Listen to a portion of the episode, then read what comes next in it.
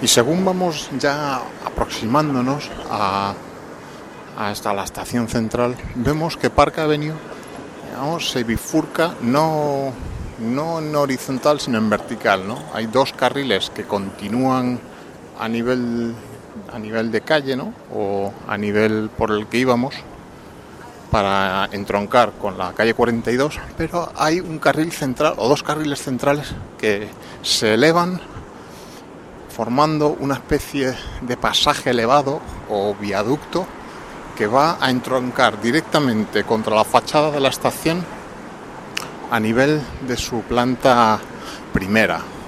Una nota respecto a planta primera, planta baja, tenéis que saber que aquí en Estados Unidos a la planta baja de España se le llama planta primera.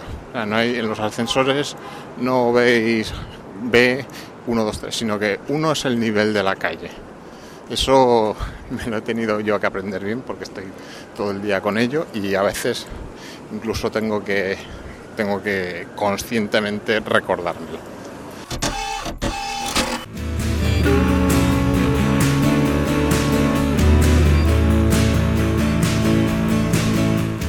El amor será yo, arquitectura, episodio 8.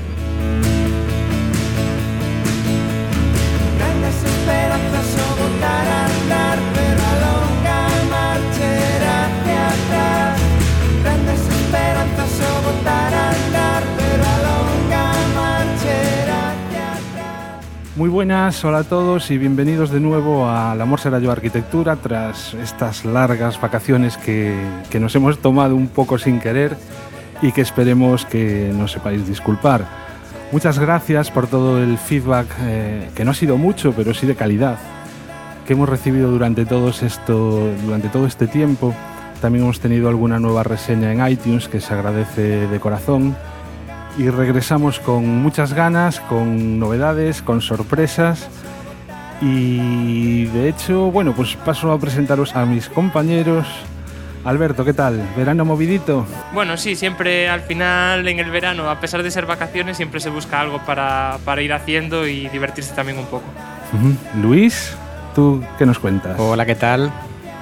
Bueno, yo mi verano con pocas vacaciones porque no sé, se han, se ha aglutinado todo en estos meses, pero bien, metió mil cosillas, así que, eso siempre es interesante.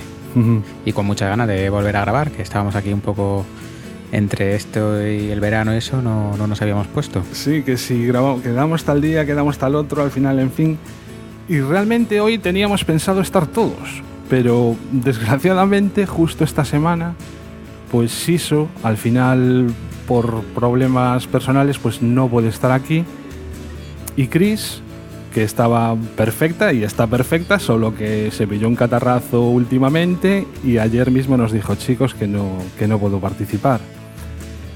Pero bueno, no es por suplir ausencias en absoluto, pero una de las sorpresas gordas que tenemos para esta nueva temporada es que contamos con un nuevo, con un nuevo participante. Estamos, yo personalmente estoy encantado de tenerlo aquí Estoy convencido además que alguno lo reconocería directamente por su voz, porque es un podcaster de pro. Y bueno, para el resto que no los conozcáis, pues aquí está con nosotros Deco. Hola Deco. Muy buenas y bueno, bueno, vaya, vaya responsabilidad y vaya eh, mejillas rojas que se me están poniendo. Qué va, tío. Al revés, yo creo que dirán todos, ¿qué, habrán hecho estos del amor será yo para que Deco eh, se preste a participar en el podcast? Bueno, nada, simplemente pedirlo y porque yo, bueno, no es que me haya prodigado en muchos podcasts, pero siempre me ha gustado, pues siempre que alguien pedía colaborar en algo, pues como me gustan los podcasts, me gusta escucharlos, me gusta hacerlos, pues eh, qué mejor que participar en uno con colegas como vosotros. Eh, la mayoría te conocerán por Desconéctate. Efectivamente. Un podcast, sí. Desconéctate es mi, es mi, junto con el señor Lethal Pixel, es nuestro hijo querido que no, está ahora un poco parado, pero que esperamos poder retomar porque realmente es nuestro eh, ese hijo tan querido que hacemos con mimo y tratamos que gusta a la gente y que trata de lo que a nosotros nos gusta hacer en nuestro tiempo libre. Deportes, digamos, eh, alternativos que podemos hacer cualquiera de nosotros, no deporte a nivel profesional y sobre todo deportes eh, no más media, digamos. Sí. ¿no? no hay fútbol, no hay tenis. En, y que supongan también pues eh, naturaleza, aire libre, un poquito de aventura, sin pasarse, ¿no? Nada de co correr grandes riesgos. Y además, además de Desconéctate, desde hace poco grabas Un Minuto en Nueva York. Pues sí, la, la ocasión la, la pintaban calva y esto como dijo Emilcar en una reseña muy amable que hizo de, este podcast o micro podcast de que el podcaster igual que la cabra siempre tira al monte y necesita, pues con sus posibilidades y sus limitaciones, seguir haciendo podcast. Y bueno, pues eh, qué mejor excusa que andar por una ciudad como Nueva York pues para contar mis impresiones personales sobre las cosas que voy viendo en el día a día. No lo has dicho, ni yo tampoco lo he dicho todavía, pero eres arquitecto. Ajá, efectivamente. Y y una de las cosas buenas que bajo mi punto de vista tiene Un Minuto en Nueva York es que aportas esa visión que a veces tenemos los arquitectos que por, eh, por la educación que hemos tenido o por las cosas en las que nos fijamos, hacemos, eh, nos eh, incidimos en determinados aspectos que probablemente pues, gente con otra formación se fije en otras cosas o, se pare en otras cosas. ¿no?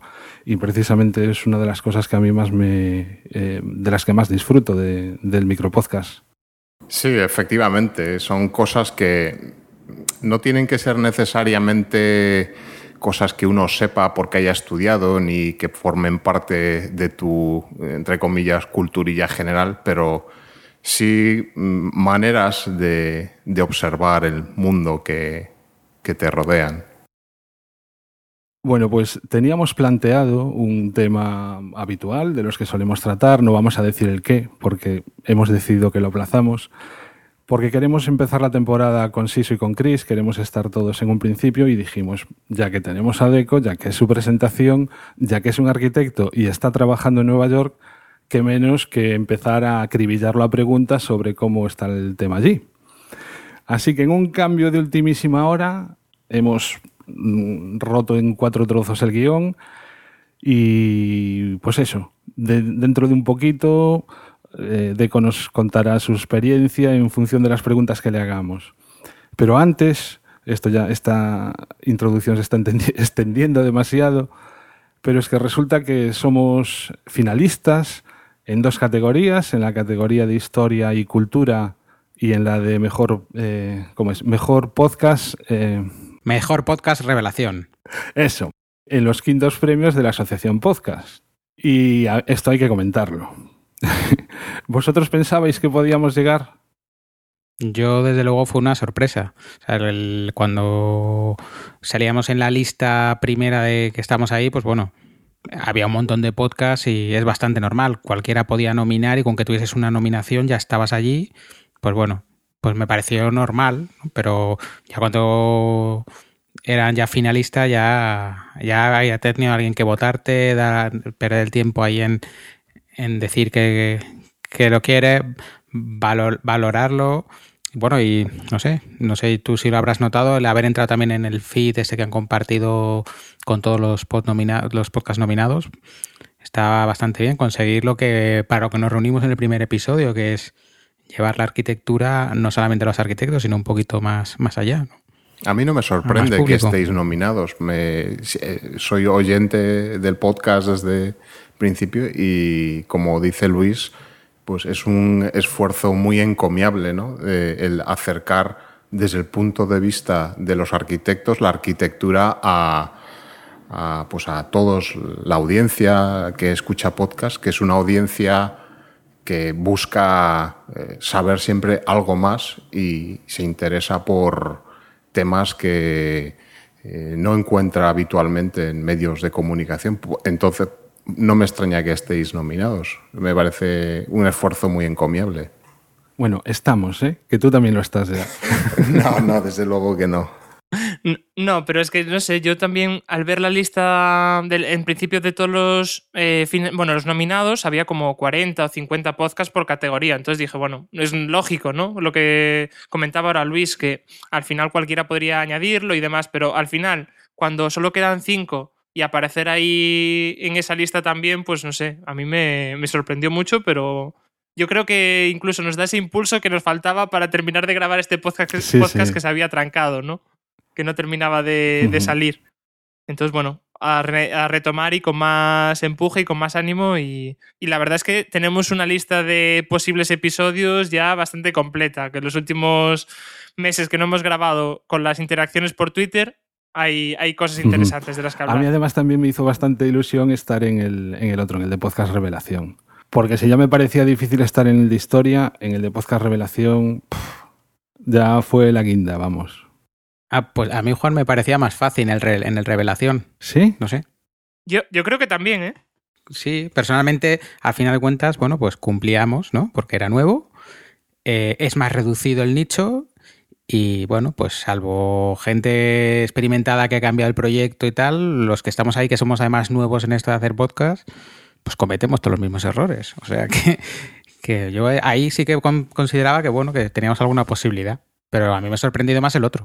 La lista era más larga, ¿eh? de, digamos, candidatos a entrar en esta categoría era más larga en podcast revelación que en historia y cultura. Tampoco es que lo contase así exactamente, pero vamos, ya, ya, claro. así a ojo me daba la impresión de que sí. Bueno, en todo caso, hay que poner los pies en el suelo y me da la sensación de que nos vamos a quedar sin premio. Porque la, la competencia es durísima. El, el, premio ha sido estar ahí. A Barcelona íbamos a ir de todas maneras. Claro, es que ya de paso ya aprovechamos y vamos. Si no vamos a poder estar todos en Barcelona, eh, estaremos solo Alberto, Luis y yo. Deco lo tiene difícil desde allá y Siso y Chris pues tampoco pueden al final y nos lo vamos a pasar de coña. Yo además ya animo a todo el mundo a que se acerquen los premios para los que no estéis al tanto. Se entregan el día 25 durante el 25 de octubre durante la celebración de las jornadas de podcasting que este año se celebran en Barcelona del 24 al 26. Son una fiesta del podcasting, tanto si eres oyente como si eres podcaster.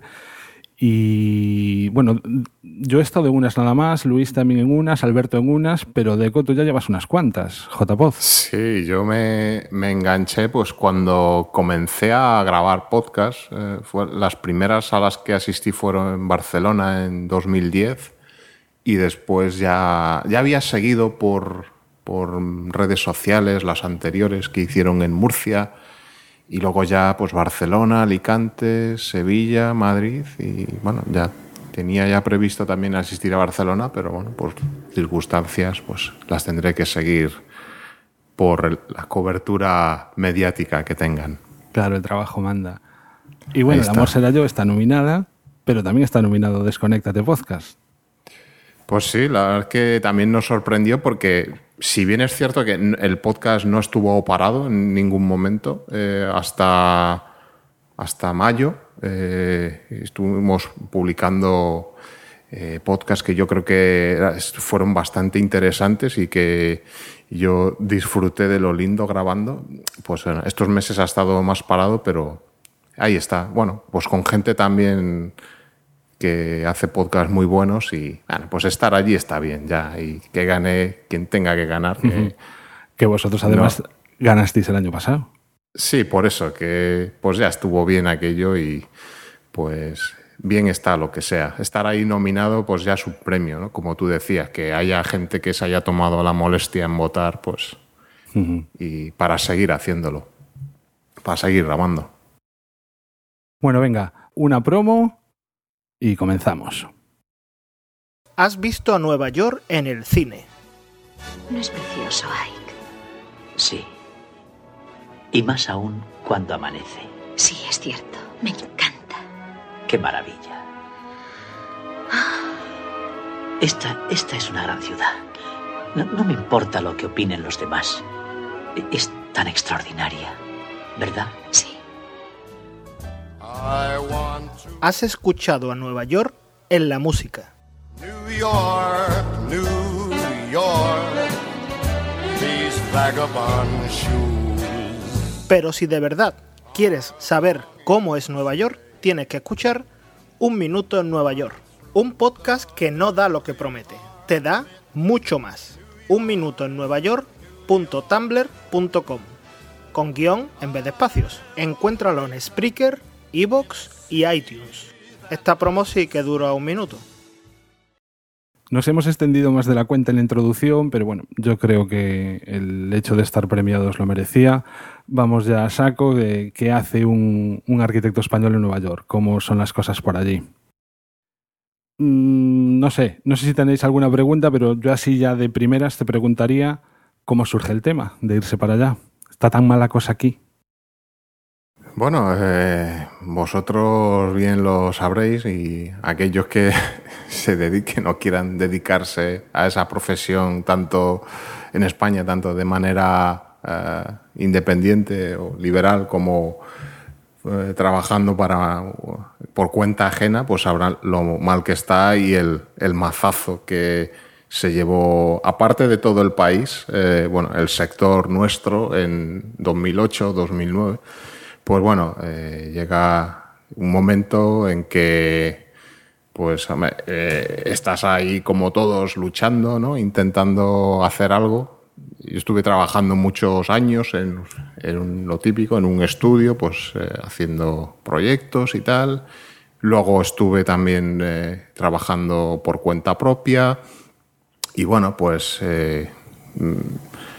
yo quiero creer que las cosas cambiarán un día, ¿no? Quiero tener uh -huh. esa, pero en este momento tampoco ni lo que estaba haciendo me motivaba, ni tampoco era económicamente demasiado viable, ¿no? Eh, entonces, bueno, pues eh, empecé a mirar fuera de España, pues vas un poco ampliando el radio de, de búsqueda, ¿no? Pues parece que la países próximos en la Unión Europea son sus primeras opciones, ¿no? Gran Bretaña, un poco también por eh, el idioma, ¿no? Que es un factor fundamental, ¿no? El, eh, el inglés siempre parece que va a ser una, una, una lengua que, que, va a ser más accesible, ¿no? Bueno, uh -huh.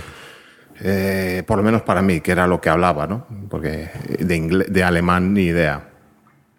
Y bueno, pues eh, buscando en los portales también, pues llegué a un portal americano de arquitectura, se llama Archinect, que bueno, pues ahí ves que el, el mercado laboral en Estados Unidos se está moviendo y bueno, pues eh, decides tirar la caña.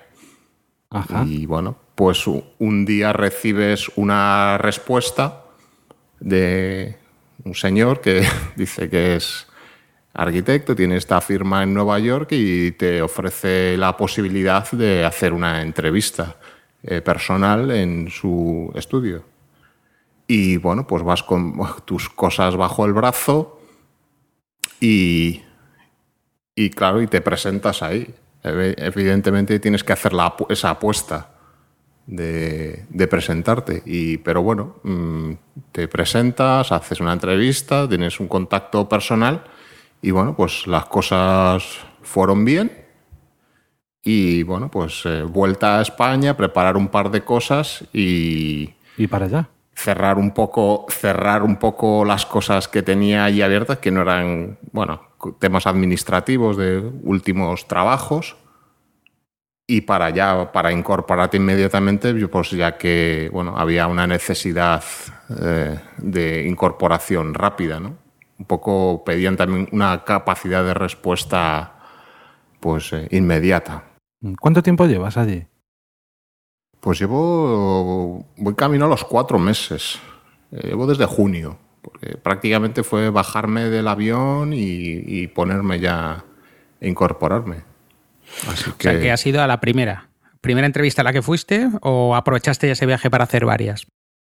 Eh, no, la verdad es que eh, luego tuve un par de respuestas más, pero mm, la verdad es que no me, no me convencieron, o sea, no me convencieron, no me parecieron pues que era lo que ni lo que yo buscaba ni lo que yo creo que estaba capacitado para hacer. Realmente. Un poco tenía que ser un poco sincero y no era y se lo dije claramente que yo no era realmente la, la persona que buscaban en ese sentido.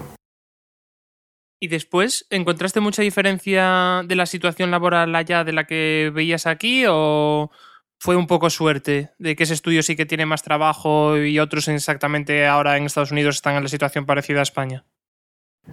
Pues eh, realmente lo que, sin yo conocer en profundidad lo que es el mercado laboral aquí, sí que no tienes más que mm, darte una vuelta por cualquier eh, portal de empleo, tanto generalista como eh, especializado en este campo, que ves que hay una demanda de profesionales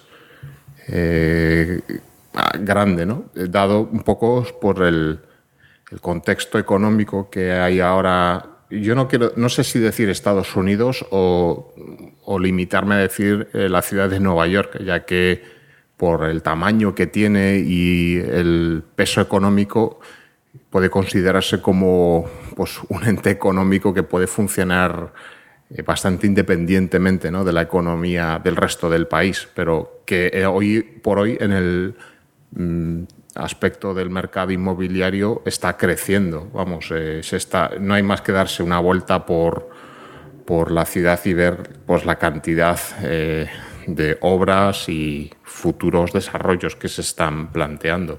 Entonces, yo creo que sí que se están dando un crecimiento y una demanda de profesionales. Y vamos, no, la prueba es que después de incorporarme yo, se han incorporado como más cuatro o cinco personas más. ¿Y buscaba un perfil de arquitecto? ¿Les daba igual que fuese español, turco que alemán o...? Sí, eh, en ese sentido sí que eh, ves un poco la, pues eh, cómo, se, cómo se ha fundado este país, ¿no? A base de gente venida de todas partes. Porque, de hecho, en, esta empresa donde yo trabajo hay gente de todas las procedencias, de, pues desde Asia, Europa, eh, Hispanoamérica, bueno, pues hay muy variados. Y sí, el perfil, pues hay muchos perfiles ¿no? que se buscan, pues gente con más experiencia, que haya ya trabajado una serie de años en, proyectos, eh, eh, luego gente más joven, haciendo más hincapié en lo que es el diseño eh, propiamente dicho.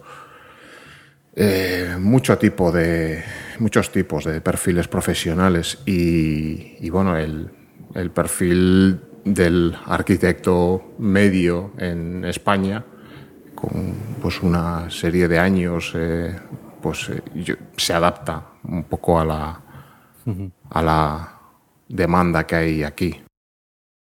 Mira, yo tengo una curiosidad y es que la verdad es que no tengo mucha idea de cómo está el tema por ahí fuera, ¿no?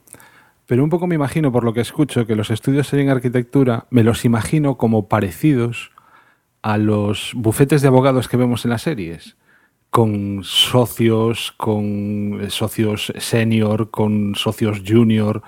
¿Cómo es un poco? ¿Cómo, ¿Cómo se estructura un estudio allí?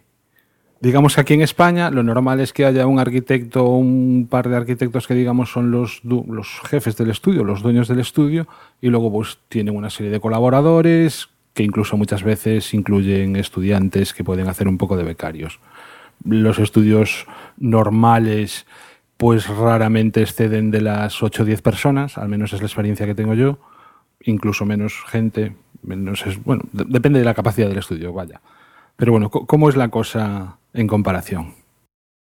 Sí que es verdad que a pesar de que, bueno, este estudio donde yo trabajo no es eh, por volumen eh, un estudio muy, muy grande, ¿no?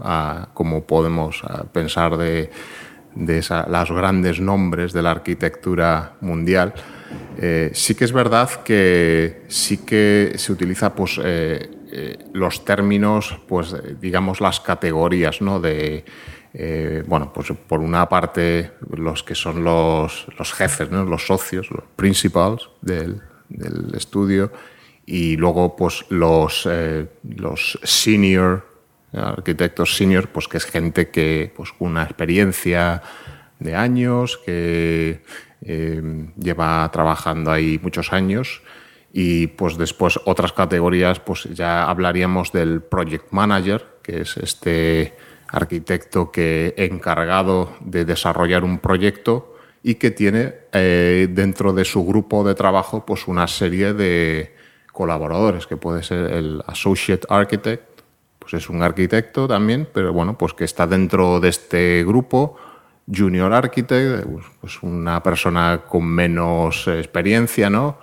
Eh, architectural designer, que mm, puede ser eh, un arquitecto pues, eh, más enfocado a las labores del proyecto y el diseño sin tanto trasfondo técnico, quizá. Y bueno, pues a partir de ahí pues puede haber muchas variaciones ¿no? en los perfiles profesionales. ¿Y hay algún ingeniero? Eh, el tema de la relación con ingenierías, en, en, mi caso, es un tema de relación externa con, con empresas y profesionales externos. No descarto que haya, sí, seguramente sea así, que eh, pues estudios con un volumen de trabajo, eh, con necesidades de ingeniería, tanto de estructuras como de instalaciones o de otro tipo, que cuenten con sus propios departamentos de ingeniería o incluso de el tema que eh, llamamos en España lo que es eh, trabajo de aparejadores, eh, de redacción de presupuestos. Pues bueno, eso es, una cuestión de escala que, pues, en este caso, es una cuestión externa, ¿no? Pero que probablemente en empresas de mayor volumen y de exigencia técnica cuenten con eso dentro de sus propias organizaciones. Pero la capacitación de un arquitecto allí, según sale titulado, le permite calcular estructuras. Eh, no, vamos, el tema, el tema de las atribuciones profesionales, e incluso el de la, eh, digamos, la, eh, la, vamos a ver, no me viene ahora la palabra, la capacidad, las atribuciones legales. bueno, hay que pensar que el mundo de la universidad aquí en Estados Unidos funciona de manera distinta a lo que, por lo menos, creo que nosotros, eh, que hemos estudiado en España, eh, en España eh, tú estudiabas la carrera de arquitectura, ahora, bueno, por lo que sé, sigue siendo parecido, ¿no? aunque se han introducido el concepto de grado y máster. ese concepto de grado y máster es el que funciona un poco aquí. ¿no? Eh, por lo que yo he podido hablar con compañeros, pues eh, la gente estudia primero es el, bachelor, el que le da, pues te da una titulación, pues ese grado en arquitectura y que luego eh, se puede llamar de maneras distintas según a la universidad que vayas. Y luego viene el tema de eh, grad school, que también es donde te sacas, digamos, el máster. Ese, ese, ese título de máster no te faculta ya a trabajar con una firma eh, como arquitecto, sino que posteriormente tú has de obtener tu licencia para trabajar en cada uno de los estados donde vayas a quieras ejercer la profesión. Cuando digo licencia, digo tu capacidad de firmar ese, esa facultad que en España tenemos al acabar la carrera y colegiarnos en el colegio profesional correspondiente. Eh, pero es algo, es algo parecido al colegio, pero en plan serio, es decir, eh, tú te colegias porque has llegado a tener la capacidad para, firmar un proyecto, no la carrera, sino la capacidad luego que te pidan para eso, ¿no? Eh, sí, bueno, es, eh, no estoy muy al tanto, pero por, por comentarios con compañeros, para obtener esa licencia, que como digo es una licencia que se obtiene en cada estado, si bien, bueno, me dicen que una vez la has obtenido en un estado, no es, es mucho más fácil obtenerla en otro, eh, pues se obtiene mediante unos eh, años o un tiempo de experiencia de trabajo profesional en que te van dando una especie de créditos y el pasar unos exámenes que pues no he podido ver un temario, pero supongo que eh, incluirá nociones técnicas, eh, de planeamiento, temas legales, no lo sé, eso todavía no he tenido tiempo de indagar. Pero ¿qué es lo que en último término te da facultades eh, pues para tener tu sello y tu firma para plantar en los cajetines de los proyectos. Eso es lo que aquí la figura del colegio profesional no existe.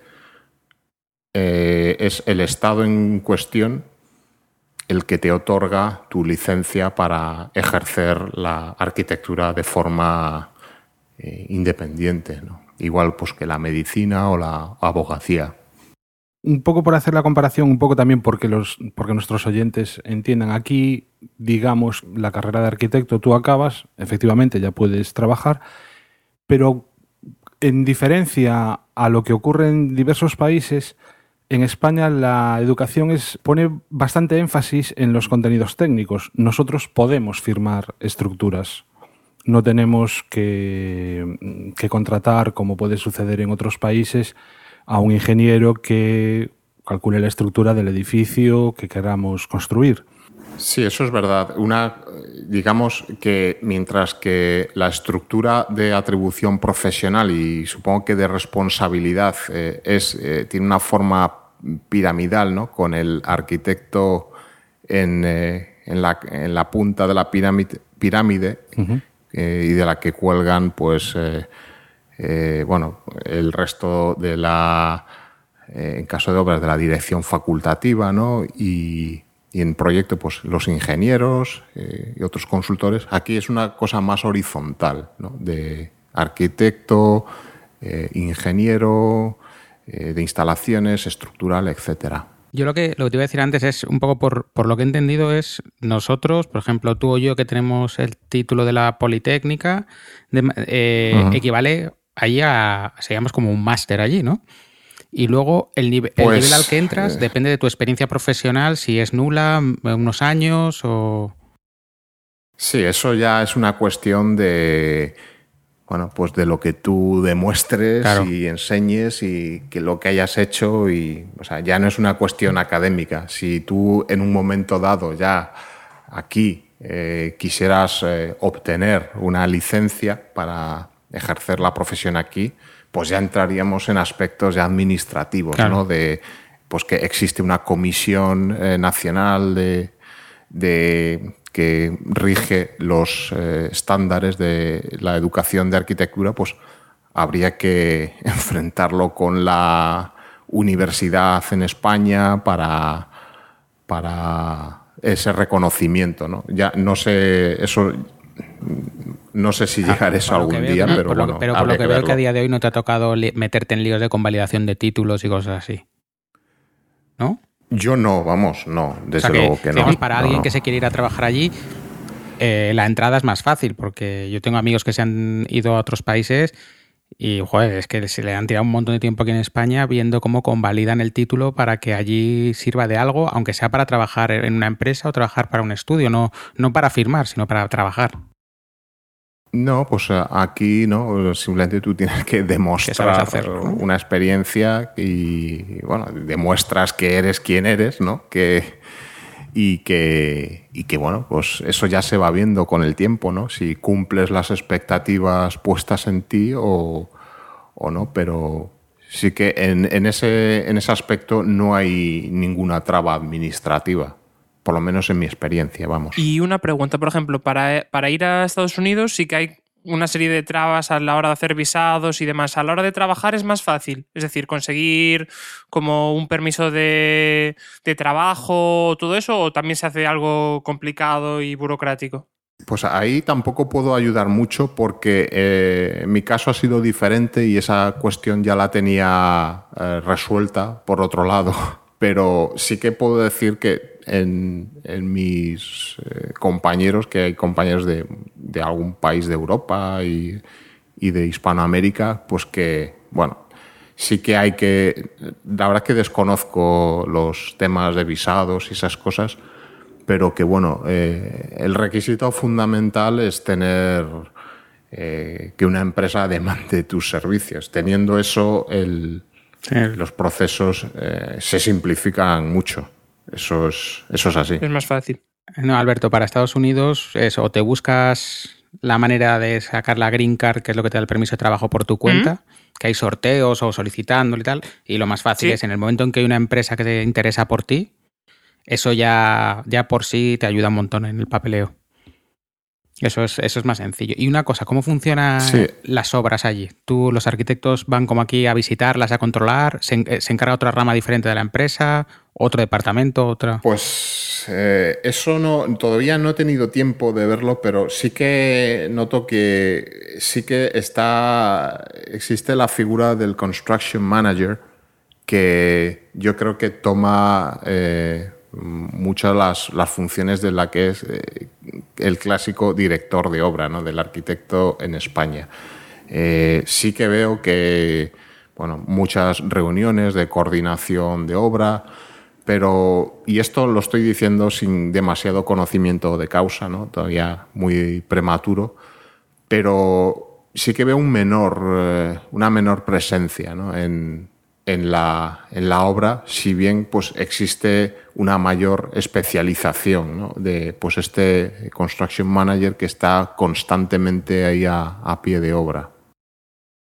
Claro, es que eh, yo, por ejemplo, hay una cosa que siempre me ha llamado la atención de la titulación de arquitecto en España y es que sales, te dan el título, el rector te da la mano y al día siguiente puedes firmar un rascacielos.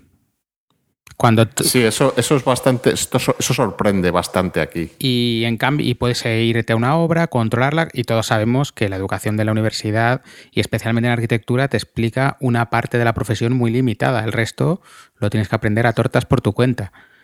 Y, Efectivamente. y entonces eh, me llama la atención porque en otros países no funciona así. En otros países hay arquitectos especializados en la fase de diseño, arquitectos especializados en la parte del proyecto de ejecución y arquitectos especializados en la parte de dirección de obra. Y bueno, a mí me parece como más razonable un sistema así más, más claro, ¿no? Que luego no, no resulte tan Sí, raro. aquí- Yo cuando me fui a trabajar a Dragados, que fue mi primer trabajo, a la gente se le hacía muy raro. de, ¿y, y yo qué hago aquí con un jefe de producción que es, o un jefe de oficina técnica que es arquitecto? Y yo decía, bueno, pues a lo mejor me entiendo mejor con el arquitecto de la propiedad que tú. No sé. Sí, sí. Sí, aquí el, el tema de la especialización eh, pues llega a, a temas tan, tan concretos, por ejemplo, en el momento de presentar una solicitud de licencia, que bueno, más o menos todo el mundo ha hecho alguna, ¿no? De cumplimentar esa solicitud. eh, No estamos hablando de rascacielos, sino un edificio residencial de 40, 30, 40, 50 viviendas que eh, pues aquí existe la figura que son unos profesionales independientes, se llama el expediter, eh, expeditor se escribe, pues que es una, es una persona que coordina con los arquitectos, eh, solicita toda la información y presenta ante el departamento de edificación del ayuntamiento las solicitudes de licencia de obra. Eh, Un tiene un coste, gestor de licencias, ¿no? Eh, Sí, es eso, básicamente. Tiene un coste para la propiedad, un coste elevado en algunos casos, y, y- pero digo que no estamos hablando de grandes obras de rascacielos high-rise aquí impresionantes, sino de obras del, del día a día, ¿no? Que puedes ver en, y que se hacen por todas partes. Pues eh, se ve esa mayor, digamos, eh, división de, los trabajos en, en ese sentido. Y mira otra pregunta. Aquí en España es, mm, al menos los estudios que conozco yo, es bastante habitual que tanto nos dediquemos a edificación como a urbanismo, al menos a nivel de planeamiento mm, pequeño, digamos, ¿no? Hacer algún plan especial o algún plan parcial, ya no digo tanto planes generales. ¿Allí en Estados Unidos también es, eh, es normal o estáis mucho más súper especializados? Mm, Yo no he visto ninguna referencia a planeamiento, o sea, a trabajo sobre asuntos de planeamiento, mm, más que el, el- la utilización de, de la normativa de planeamiento en vigor. Pero yo, mm, ¿No hace urbanismo el arquitecto allí? Eh, no, no lo sé, no puedo hablar, no puedo generalizar porque seguramente o sea, sería sin conocimiento exhaustivo, pero mm, yo no lo he visto y intuyo que eso es una cuestión también pues eh, más especializada en, y que no es mm, competencia o por lo menos no exclusiva de los arquitectos.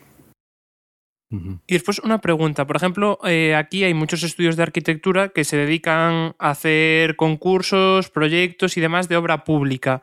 ¿Existe también en, bueno, en Nueva York en plan obra pública o la mayoría o casi el 100% es obra privada de construcción de, edificios, de viviendas o edificios de oficinas? Pues eh, sí que existe y, ahí puedo contestar porque he estado, ha sido, fue realmente mi primer trabajo. Eh, Existe la figura del que es una especie de concurso público que se llama, el, le llama aquí, aquí son super fans de llamarlo todo por siglas, ¿no? Eh, hasta que te enteras. Una cosa se llama RFP, RFP, que eh, quiere decir Request for Proposal, o sea, petición de propuesta. Y consiste en que, el, en este caso era el, ayuntamiento de Nueva York, pues solicita a una serie de estudios pues que por invitación, pues que ellos consideran por su trayectoria eh, profesional eh, pueden adecuarse, pues te solicita que propongas para una zona, unas parcelas, en este caso eran unas viviendas en, una zona pues un tanto deprimida de la ciudad y que la ciudad está tratando de revitalizar. Y, entonces pues eh, son concursos sí que vamos a, decir que no se trata la noción de concurso que tenemos en España, donde prima mucho eh, la presentación del proyecto, sino que son eh, tienen unas bases muy detalladas a las que hay que dar unas contestaciones muy concretas. Eh, y que si podemos decir que gráficamente no son unos portentos, ¿no? Pero que sí que hay que dar respuestas muy detalladas y si no lo haces te requerirán que lo hagas para cumplir las, eh, las necesidades que el ayuntamiento estima necesarias para la revitalización de esa zona. Y después hay como diferentes fases, es decir, eh, el concurso puede tener una primera fase de aproximación de una idea y después se va concretando y reduciendo el número de estudios que hacen o hay una única fase. Pues eh, no sabría decir exactamente, pero sí que puedo decir que hay peticiones de ampliación de información, ya de, detallar más en aspectos en que consideren que la, propuesta ha sido demasiado genérica eh, o que algunos aspectos han quedado así ambiguos, eh, sí que se detalla. Estamos a la espera de, el fallo. Pues, ya veremos. Eh, a ver si hay suerte. En qué se. Pues sí, la verdad. Nos hemos puesto quizá un poco demasiado técnicos. Vamos a cosas más divertidas. Eh, nos lo comentabas antes. Eh, el sistema métrico que utilizáis allí. A ver, una puerta se mide en pulgadas, se mide en pies o en cuartas, porque ya no sé cómo. Pues aquí, claro, lo primero que te encuentras es que Claro, eh, aquí se usa el sistema este, ¿no se llama americano? Imperial. imperial, imperial, ¿no? imperial, ¿no? Que es anglosajón. Y entonces, pues claro, tiene, tú tienes que olvidarte de tus metros, tus centímetros y, empezar a trabajar en pies y pulgadas. Eh, no, eh, vamos a ver, tampoco puedo decir que sea aquí el gran trauma, ¿no? Que después de dos semanas tú ya vas haciéndote tus esquemas y sabes que un pasillo mide cuatro o cinco pies, una puerta son tres pies, cosas así, ¿no? Vas ya haciéndote tu propio esquema mental. Pero sí que te choca al principio, más que nada por a la hora de manejar eh, fracciones ¿no? de las medidas, pues que donde tú en un momento con el sistema métrico ves eh, 47 centímetros, pues aquí eso se traduce, o sea, no voy a hacer la conversión, pero digamos que puede ser un pie, guion y tres octavos de pulgada. ¿sabes? Claro, y- con y- fracciones. Pero lo peor es que la pulgada tampoco tiene una referencia con respecto al pie. Es decir, aquí tenemos Claro. un 10, centi- 10 centímetros son un decímetro, 10 decímetros son un metro y así continuamente. Claro. Pero allí no, no hay fracciones exactas entre pies y pulgadas. No, eh, entonces por eso nos encontramos con que para expresar una cosa que en sistema métrico serían, pues eso, 47,2 o 31,9, pues tienes un pie guion 8, 11, 16 avos de pulgada. Claro, pero, Y dices, ¿esto qué es? o sea, digamos, en, para medirlo, que tienes que utilizar dos escalímetros, ¿no? O, o darle el, Sí, girar bueno, el escalímetro. Primero mides los ahí, pies eh, y después giras y después mides las pulgadas. Pues ahí admito que el escalímetro ni lo he tocado, porque es que eh, no me aclaro con sí, él. bueno, yo es que soy un poco viejuno.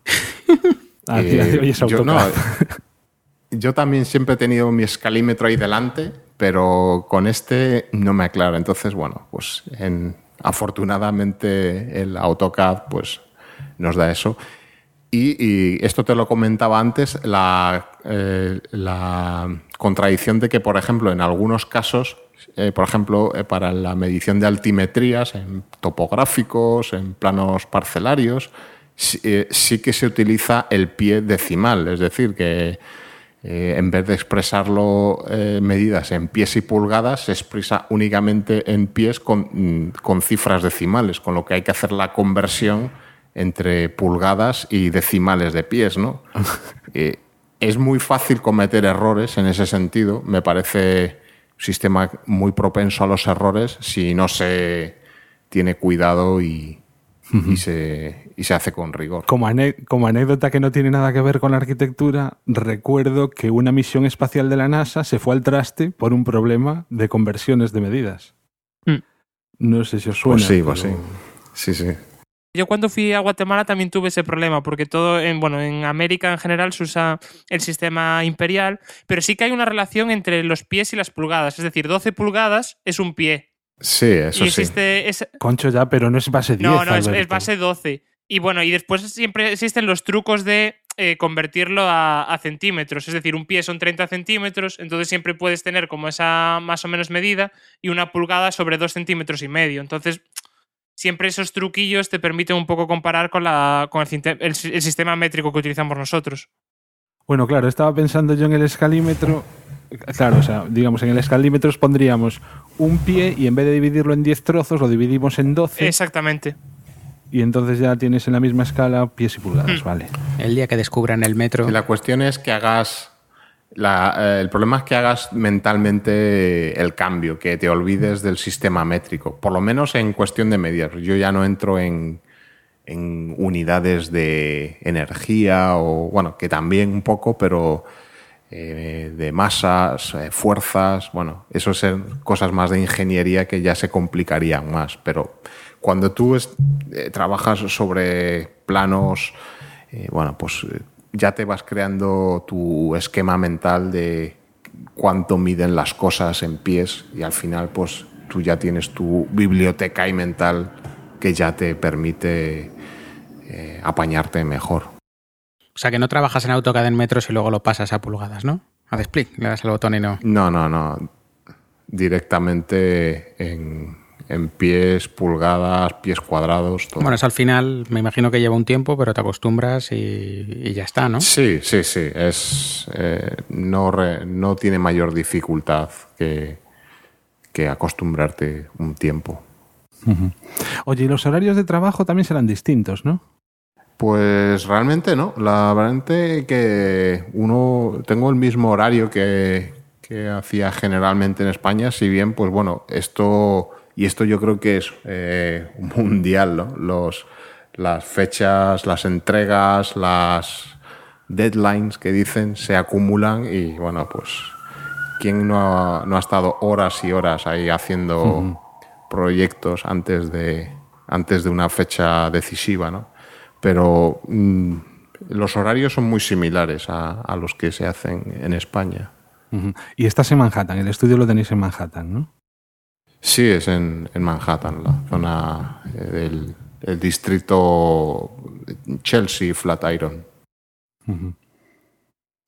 Bueno, pues ya deberíamos ir acabando por tiempo.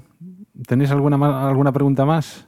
Alberto, Luis. Yo no, pero vamos, de todas maneras, como se va a quedar, siempre podemos ir aclarando dudas de vez en cuando, ¿no? Porque me parece, a mí me parece muy interesante eh, abrir la puerta y bueno, pues que gente que lo esté escuchando que vea la experiencia que es irse fuera y, y cómo las cosas cambian con pequeños matices y acaban cambiando mucho. Sí, la verdad que sí. Sí, yo no tenía tampoco ninguna otra pregunta, únicamente, eh, es decir, en los próximos episodios que grabemos, seguramente que incorporemos esa visión también desde, desde Nueva York, que va a ser diferente a la que tenemos nosotros aquí, ¿no? De los temas que tratemos. ¿Y tú, Deco, se, te ocurre alguna cosa más así, alguna anécdota divertida para, para acabar el episodio?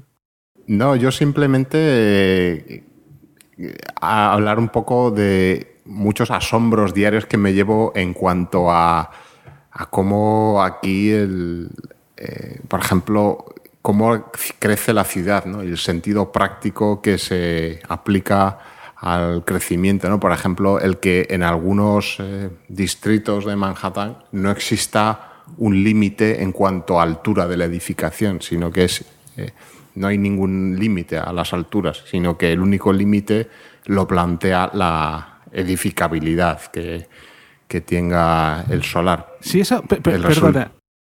Una, cuando yo estudiaba urbanismo, un poco hablando pues, de Nueva York, nos habían comentado que la ordenanza de altura allí, como dices, o sea, no hay un límite. Pero sí digamos que lo que existe es un límite total.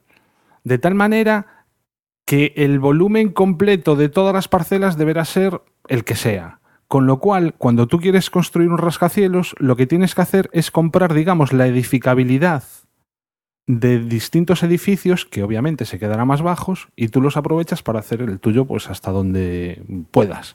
Eh, Es realmente Sí, así. eh, eso es lo que llaman eh, air rights, los, los derechos de aire, ¿no? Que permite eso, pues en zonas donde que aparezcan rascacielos rodeados de pues, edificaciones mucho más bajas o incluso que esto es un- una- un edificio que quiero, si queréis algún día lo comparto, un edificio que eh, digamos que vuela sobre otro edificio un edificio nuevo que ha adquirido esos derechos sobre la parcela de su vecino, que es un edificio pues de hace 40 años y está ahí y el nuevo edificio vuela sobre él. Un Tetris, digamos. Efectivamente, como una pieza del Tetris. Eso eh, te deja alucinado, ¿no? Es decir, cómo, cómo eh, pues la, la ordenanza urbanística está articulada así para permitir la, la, la renovación de la ciudad, ¿no? Con esa flexibilidad. A mí me ha venido una, una pregunta a la cabeza ahora mismo. El primer día que llegas al trabajo, te dan un tocho de normativa de Nueva York, le dicen, señor de España, esta es la normativa de aquí, señora normativa, este es un señor de España, ala, apáñense, o, o eso te ha tocado en tus ratos libres poco a poco, o, o como todo en esta vida, te pones a trabajar y poco a poco te vas enterando de las cosas.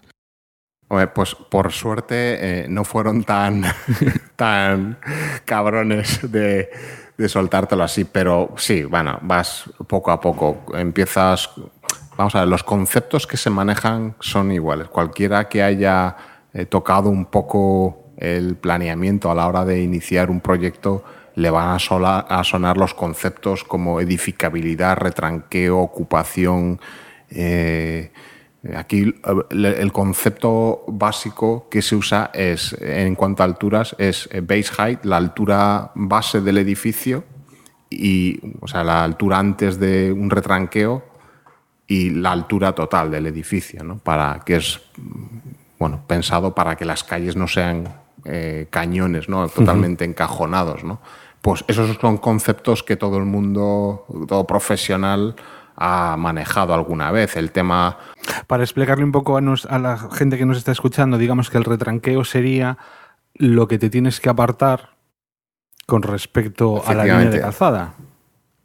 de la alineación Claro, de la aquí, parcela. aquí en España lo que se mide es la altura a la cubierta y la altura, en el caso de una cubierta inclinada, que es la casita que dibujaríamos todos con el triangulito arriba, pues la altura a la cumbrera, que es el pico, y la altura al alero, que es la base de ese triángulo, ¿no? Efectivamente. Y a diferencia de allí, que era un poco lo que mm, decíamos antes, la altura máxima que puede tener un edificio viene marcada por la ordenanza que exista en el plan general de cada ciudad. Es decir, tú te vas a consultar el plan general, miras la calle que sea, o si no la calle, al menos la manzana mm, que sea, y te dicen, pues puedes construir bajo más 3 o bajo más 5. Eso es aquí en España. En Estados Unidos, como hemos estado viendo, es algo completamente distinto. Sí, eh, va por distritos, la ciudad se divide en distritos. E incluso otra cosa que me llamó mucho la atención y esto eh, es la, dotación de plazas de aparcamiento. ¿no? Eh, parece que lógico y en Madrid que se exija siempre pues una, plaza de aparcamiento por vivienda, ¿no? Eh, a menos de que sea técnicamente imposible hacerlo. Pues aquí existen distritos en donde no es necesario. O sea, se exige únicamente el 50% de plazas de aparcamiento eh, respecto al número de viviendas. ¿no? Son cosas que también te llaman la atención a veces. Un porcentaje bajo. También dicen eh, que es pues un poco se busca el no incentivar el uso de los vehículos privados, pero bueno. Eh, sí, sí. Eh, en, relación a nuestro anterior episodio es una medida a adoptar. Y bueno, otras cosas como uno que comenté en un podcast que hice sobre las bonificaciones en cuanto a edificabilidad por el la creación de espacios comerciales para productos de alimentación frescos también, cosas que, programas que con una orientación social y de salud pública, pero que están eh, influyendo en el mercado inmobiliario y el crecimiento de la ciudad. Muy bien, bueno, pues hasta aquí este episodio. Como decíamos antes, tendremos oportunidad de que nos cuentes muchas más cosas. De verdad, muchísimas gracias por haberte unido a este proyecto. Yo estoy encantado, creo que el resto igual. Y... Estoy ahí con el foco aquí apuntándome en el tercer grado. Pues. sí. Además, un, poquito más de lío para nosotros porque ahora también tendremos que compaginar horarios, en nosotros grabar por la noche para que tú no te toque grabar horas intempestivas. Y bueno, pues nada más. Alberto. Pues nada, no, un placer aquí ya contar a partir de ahora con Deco y a seguir aprendiendo de, de todo lo que se hace al otro lado del charco, ¿no? Y bueno, si para cualquier cosa, métodos de contacto así a través de Twitter, eh, arroba Fortesnovoa y nos vemos en breve, eh, seguro, fijo, en el próximo episodio. Bueno, pues también lo mismo. Gracias Deco por unirte al equipo. Un saludo a todo el mundo. Y bueno, el que quiera contactar conmigo para lo que sea, por Twitter soy LS Blasco. Y si no, pues bueno, la web del blog, cosasdearquitectos.com. Y bueno, pues nos vemos cuando queráis. Hasta el próximo. Deco. Pues eh, de nuevo muchas gracias por haberme invitado a unirme a vosotros y espero aprender mucho de, pues de las cosas que sé que habláis porque os venía ya escuchando y espero poder ayudar en lo, en lo poco que pueda. Muy bien, pues eh, yo soy Jordel. Estaremos encantados de si nos queréis dejar algún comentario, tanto en el blog, en amorserayo.es, como en iTunes, en iBox o en Spreaker, desde donde también podréis escuchar este y el resto de episodios. Recordaros que este podcast, al igual que el resto de contenidos del blog, se distribuyen con licencia Creative Commons, al igual que todas las músicas, que aún no sabemos cuáles serán, que se incluyan en este y el resto de episodios. Muchísimas gracias por escucharnos. Hasta luego. Adiós.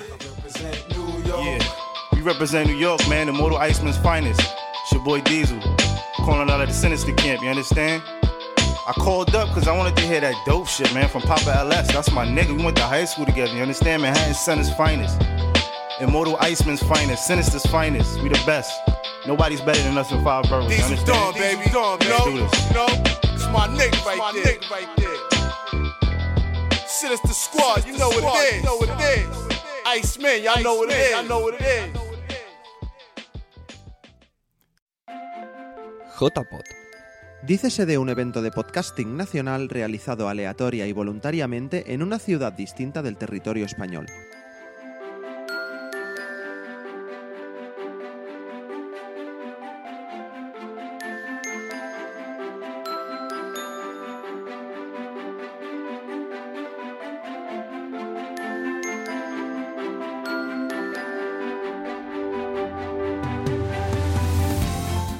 Que es un podcast? ¿Quieres aprender más sobre el tema? ¿Te gustaría conocer a gente interesada en la misma afición? Te invitamos a venir a Barcelona el 25 de octubre a las novenas jornadas de podcasting.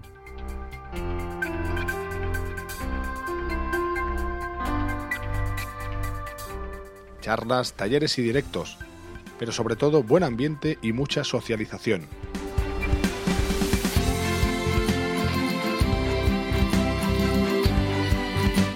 Infórmate en jpod.es.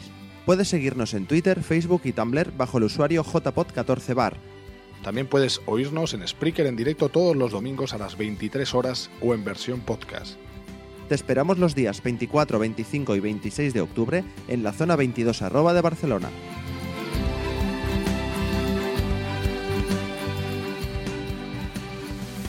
Novenas jornadas de podcasting. jpod.es.